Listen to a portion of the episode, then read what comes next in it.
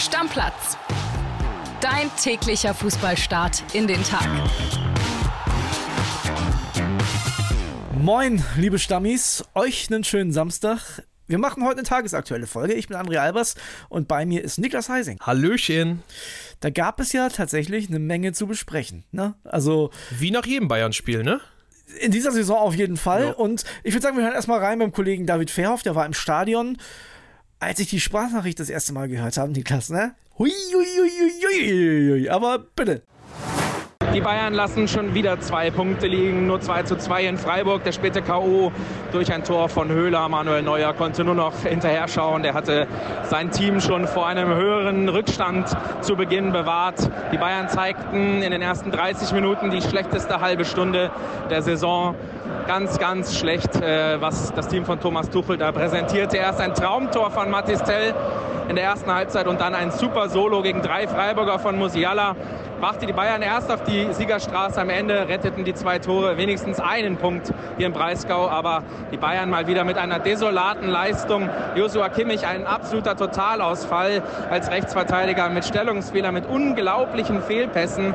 Hätte eigentlich schon zur Halbzeit rausgehen können. Ging dann zur 64. raus. Es brodelte wieder an ihm nach der Auswechslung. So ist er irgendwie nicht mal als Rechtsverteidiger in EM-Form. Da muss sich auch Julian Nagelsmann Gedanken machen, was er auf der Position machen will. Und die Bayern desolat. Jetzt muss man natürlich sehen, was Leverkusen macht, ob sie diesen Ball von Freiburg nutzen und verwandeln in fast schon Meister-Matchball. Die Bayern fahren traurig nach Hause und äh, müssen langsam eingestehen, dass auch dieser Titel wahrscheinlich weg ist. Ganz kurze Insights für die Stammis da draußen. Kurz bevor wir die Folge aufgenommen haben, hast du mit David Fairhoff telefoniert und hast gesagt, boah, ich habe von André gehört, du hast die Bayern aber ganz schön angezählt. Habe ich dir zu viel versprochen? Äh, definitiv nicht. Nee. Also, es wurde gehalten, was versprochen wurde. Und ich kann ihm nur zu 100% zustimmen. Also, die erste halbe Stunde. Das hat ja Tuchel selber auch gesagt. Tuchel hat selber gesagt, du würdest. Also, wenn, wenn du ganz neutral darauf gucken würdest und du wüsstest nicht, dass die Bayern sind, du würdest niemals, niemals, niemals denken, dass diese Mannschaft, die da gerade in Freiburg dominiert wurde, die erste halbe Stunde, dass das die Bayern sind. Absolut, sehe ich genauso. Und dann haben die Bayern ein bisschen Glück, dass äh, Tuchel das erste Mal in dieser Bundesliga-Saison Mathis Tell in die Startelf gestellt hat und der ein wirklich wunderschönes Tor erzielt hat. Absolut, also absolutes Traumtor. Wahrscheinlich jetzt schon das Schönste des Spieltags. Man muss bei den Bayern einfach sagen, es ist nur das individuelle Talent, was da Punkte, Schrägstrich Siege aktuell beschert. Ich meine, auch das Tor durch Musiala. Das ist ein sensationelles Solo. Der lässt drei Freiburger im Strafraum stehen, schließt eiskalt in die lange Ecke ab. Das Tor von Tell ist ein Schlenzer ins lange Eck vom Strafraum-Eck. Also, es ist ja nicht so, dass. Ja, sie hatten jetzt dieses positive Erlebnis gegen Leipzig, aber es ist jetzt nicht so, dass sie irgendwie was für die Spielkultur daraus mitgenommen hatten, weil das war wieder ein ultra zähes Spiel und du hast am Ende Glück, dass du so Ausnahmespieler wie ein Musiala, ein Tell, es bahnt sich ja auch an, dass der ein super, super Talent ist, dass du solche Spieler halt im Kader hast, weil sonst, pff, sonst sehe ich da schwarz aktuell. Und in der ersten halben Stunde ein Manuel Neuer. Das ist mein Manuel. Ne? Also Das, ist will ich der Manuel, sagen. den wir auch bei der EM brauchen. Also das war schon richtig, richtig gut, was er da gemacht hat. Alleine die Szene vor dem 1-0, wo er die, wo er den Kopfball von Soloy pariert, der dann noch einen Fallrückzieher probiert, der dann die Latte klatscht, aber wie er den Kopfball pariert, das ist ein Reflex. Also Aus zwei so, Meter Entfernung. Aus zwei Meter Entfernung, so kennen wir ihn halt eigentlich in Bestform. Joshua Kimmich ist ein Name, über den wir reden müssen. Also in der ersten Halbzeit waren die Bayern auf der rechten Abwehrseite offen wie ein Scheunentor. Das war ja unfassbar. Restverteidigung null. Ja, also es lief alles über die, die linke Angriffsseite bei den Freiburgern. Grifo noch eine Riesenchance Ja. aufs 2-0. Das wäre vielleicht schon der frühe K.O. gewesen. Lief auch alles über links. Und wer verdient gewesen zu dem Zeitpunkt? Wäre super verdient gewesen. Ja, und Kimmich lief da immer, lief da immer hinterher, hatte natürlich auch das Problem. Tell spielte rechts vor ihm, hat wenig mit nach hinten gemacht, weil er auch in einer ungewohnten Position spielte. Also Ja. Kimmich war schon alleingestellt, das muss man auch dazu sagen. Trotzdem, das war schon ungewohnt schwach. Ich würde das gerne aufgreifen, was David da gesagt hat. Also da muss sich Julian Nagelsmann Gedanken machen. Und ich habe ein bisschen Sorge.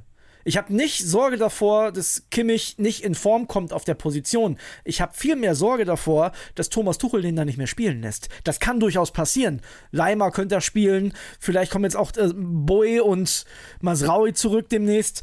Wenn Kimmich da nicht mehr spielt, dann traue ich dem aktuell in der Form, nach dem, was ich gestern gesehen habe, nicht zu, dass er das bei der Europameisterschaft spielt. Ja, zumal du ja jetzt denken würdest, er hatte jetzt ein paar Spiele Anlaufzeit wieder, um sich an die Position zu gewöhnen. Ja, aber so viel auch denken, nicht. Ja, so viel auch nicht, aber ich meine, er hat die Position ja vorher auch schon gespielt. Es ist ja keine neue Fähigkeit in dem Sinne, die er erlernt. Also Das war die Position, mit der er in den Profifußball groß geworden ist und quasi. mit der er zum FC Bayern Ja, gekommen ist. Also, also vom Prinzip kennt er die Position ja, aber aktuell würdest du das nicht denken. Und ich meine, wir wissen alle, wie viel, wie viel, ja, im Profisport ist so viel eine Kopfsache einfach und du merkst, bei ihm geht da gerade so viel durcheinander. Das ist, Also ja, wenn- das macht Sorge. Wenn Thomas Tuchel dem deutschen Fußball noch einen Gefallen tun möchte, bitte nicht Josua Kimmich auf der Position wechseln. Lass den da stehen.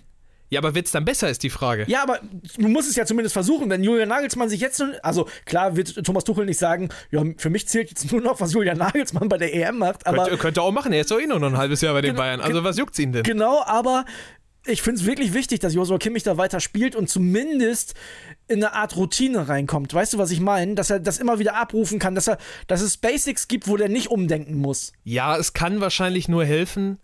Ich frage mich halt, wie viel ist da von der Routine unbedingt abhängig? Weil er kennt die Position ja im Prinzip. Er wird mit Sicherheit auch noch, ich schätze mal jetzt noch zwei, drei Spiele oder so machen, bis alle wieder fit sind. Und das, das muss ja eigentlich schon reichen. Also, du kannst mir jetzt nicht erzählen, dass der 30 Spiele in Folge als Rechtsverteidiger gemacht haben muss, um dann als Rechtsverteidiger bei der EM spielen zu können. Ich kann dir nur sagen, was ich gesehen habe und das geht nicht. Das geht nicht. Na, aber da sind wir dann wieder bei der Grundsatzfrage, wird das durch mehr Spielzeit unbedingt besser? Oder ist das nicht bei den Bayern gerade, dass da, dass die in so, einer, in so einem Formtief stecken, dass da egal wer da gerade wo spielt, dass gar nichts geht? Ich sollte also auf Benny Henrichs hoffen, dass der in Form ist zur EM, meinst du? Oder Joscha Wagnumann, keine Ahnung. Also, ich meine, es gibt ja noch ein paar Kandidaten. Aber es ist mal wieder ein Außenverteidigerproblem, ne, was wir irgendwie haben. Jetzt wird er ja wieder so früh ausgewechselt. Ich meine, der kann da bockig sein, wie er möchte. Erstens, was auf jeden Fall berechtigt. David hat gesagt, er hätte eigentlich schon zur Halbzeit rausgemusst. Und zweitens, es wird Thomas Tuchel einfach nicht mehr interessieren. Nee, ich glaube, Tuchel interessiert auch generell jetzt nicht mehr so viel. Also ich meine, er war ja auch in einem Interview nach dem Spiel ziemlich bockig, hat die erste halbe Stunde zum Beispiel als Harakiri bezeichnet. Aber was heißt bockig? Ich fand, er war verhältnismäßig noch entspannt. Zuletzt habe ich mir immer Sorgen um den gemacht, dass das wirklich ganz, Ja. ganz, ganz anders sieht als alle anderen. Ja, aber er sprach auch wieder von Glückstor bei Ja, den stimmt, Freiburgern das am stimmt. Ende, während die beiden Bayern-Tore sind komplette individuelle Aktionen, die auch nicht so viele Spieler machen. Also, ich weiß nicht. Also kannst du als bockig bezeichnen, kannst du auch ein bisschen als, ja, ein bisschen resigniert vielleicht auch bezeichnen einfach. Und das ist vielleicht ein falscher Zeitpunkt. Also erstmal gehen Props raus an den neuen Breisgau-Buben, an hier Nils Pedersen, der ja gesagt hat, das Spiel geht unentschieden aus. Und ich habe ihn ja direkt danach gefragt, was ist denn dann? Und er meinte, Lazio dann Endspiel für Tuchel. Das ist natürlich ein Ding, da frage ich mich, mal angenommen, die fliegen jetzt gegen Lazio raus nächste Woche, ne? Dann brauchst du ja auch nicht mehr ausschmeißen. Das Ding ist nicht. durch. Also, also, willst du jetzt noch mal Geld ausgeben als Bayern München? Willst du die Abfindung noch ein bisschen in die Luft schrauben? Warum? Eigentlich, also wenn du ihn entlassen willst, ne? Ich, ich will jetzt nicht die Entlassung von Thomas Tuchel fordern, aber wenn, dann heute oder morgen. Ich finde, es hat dann was mit dem, mit dem Grundsatz des Clubs zu tun. Als FC Bayern kann das nicht dein Standard sein. Und wenn du dann sagst, pass auf, wir vergeigen die Meisterschaft am 25., 26. Spieltag. Wir sind der Champions League im Achtelfinale raus. Wir sind im Pokal in, was war's? In der zweiten Runde war es, glaube ich, in Saarbrücken, ne? Ich, ich müsste ich jetzt nachgucken. Aber es war zumindest sehr früh im Pokal, Ja. sagen wir so. Und dann behältst du deinen Trainer noch bis zum Ende der Saison. Ich finde, da musst du als Verein, musst du einfach, also ist vielleicht auch einfach dann das Zeichen setzen von wegen, das ist nicht unser Standard. Es ist jetzt egal, wie viel uns das kostet, aber der muss jetzt fliegen. Was erwartest du denn jetzt vom Spiel gegen Lazio? Also, Nach, ich nach erwarte, gestern. ich erwarte eine Reaktion, Ja. ähm, aber wir haben, glaube ich, in dieser Saison schon häufig eine Bayern-Reaktion erwartet. Du, ich glaube, sie werden es schaffen, aber es wird richtig mühsam. Ich kann mir vorstellen, also ich kann mir nur zwei Szenarien vorstellen. Es wird entweder so, die Bayern hatten es ja schon hin und wieder mal in einem Achtelfinale der Champions League, dass sie ein Hinspiel verloren hatten, 1-0, und dann war das Rückspiel irgendwie so 7-0, 8-1 oder keine Ahnung. Ich erinnere mich an Salzburg Basel vor zwei Jahren, auch glaube ich. mal, ja, haben sie genau. abgeschossen. Porto haben sie auch mal irgendwann abgeschossen. Also Salzburg waren unentschieden und dann gab es auch einen Kantersieg zu Hause mit Ja. einer frühen roten Karte. Das aber. waren die Bayern früher. ja. Jetzt glaube ich es nicht mehr. Ich glaube, das wird ein enges Ding, aber sie werden es ziehen. Lazio, das vielleicht aktuell für euch auch, die haben ein ganz wildes Serie A-Spiel hinter sich. Die haben drei rote Karten bekommen, am Ende 1-0 zu Hause gegen Milan verloren. Also die haben auch wirklich, da brennt der Baum. Ja, aber das heißt nichts, weil bei den Bayern auch der Baum brennt. Ja. Und da treffen jetzt zwei Mannschaften aufeinander, wo du auf dem Papier eigentlich sagen würdest, ganz einfach für die Bayern, aber wir haben es im Hinspiel gesehen, da ging auch wenig bis gar nichts. Fühlt sich das momentan für dich nach einer Katastrophe, wie sie lange nicht da war bei den Bayern an? Ja, auf jeden Fall. Also ich meine, selbst die letzte titellose Saison, das war ja dann 2012, wo der BVB alles gewonnen hatte, zumindest hier in Deutschland. Ich meine, das, war ja noch, das waren ja noch ganz andere Vorsätze. Also da waren sie im Champions League-Finale, da waren sie im Pokalfinale, sind Vizemeister geworden. Das war natürlich auch eine außergewöhnliche Dortmund-Mannschaft. Aber ich weiß nicht, also ich weiß nicht, wann das letzte vergleichbare Jahr ist. Vielleicht Klinsmann? Und jetzt komme ich mit einem Schocker um die Ecke. In der vergangenen Saison, nach dem 24. Spieltag, hatten die Bayern zwei Punkte weniger als jetzt.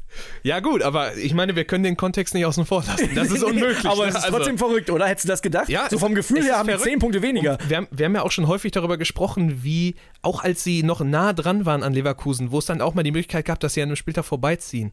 es hatte sich nie so nach einer Bayern-Saison, nach einer Meistersaison wirklich angefühlt. Also Ja. selbst wenn sie da an Leverkusen vorbeigezogen wären, es hätte immer noch dieses komische Krisengefühl gehabt. Jetzt ist es so, dass Leverkusen auf 10 Punkte wegziehen kann. Ich habe es hier schon ein paar Mal in Stammplatz gesagt. Ich will eigentlich auch nicht, dass Leverkusen Ende März deutscher Meister wird. Das ist genauso uncool. Du, ich glaube, darauf wird es hinauslaufen. Ja. Weil mit jedem, mit jedem Bayern-Punkteverlust schwindet natürlich auch der Druck für Leverkusen. Das ist ja einfach so. Absolut, na klar. Also du kannst natürlich zum einen sagen, entweder schwindet der Druck oder vielleicht schwindet auch ein bisschen Konzentration.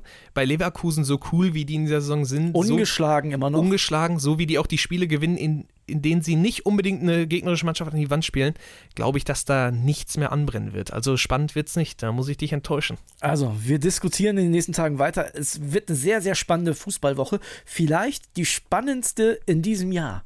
Das kann tatsächlich. Bayern gegen Lazio, das ist ein ganz, eine ganz wilde Nummer. Das da kann, das, kann richtig, drauf. das, das kann richtig knallen, also da bin ich sehr gespannt drauf.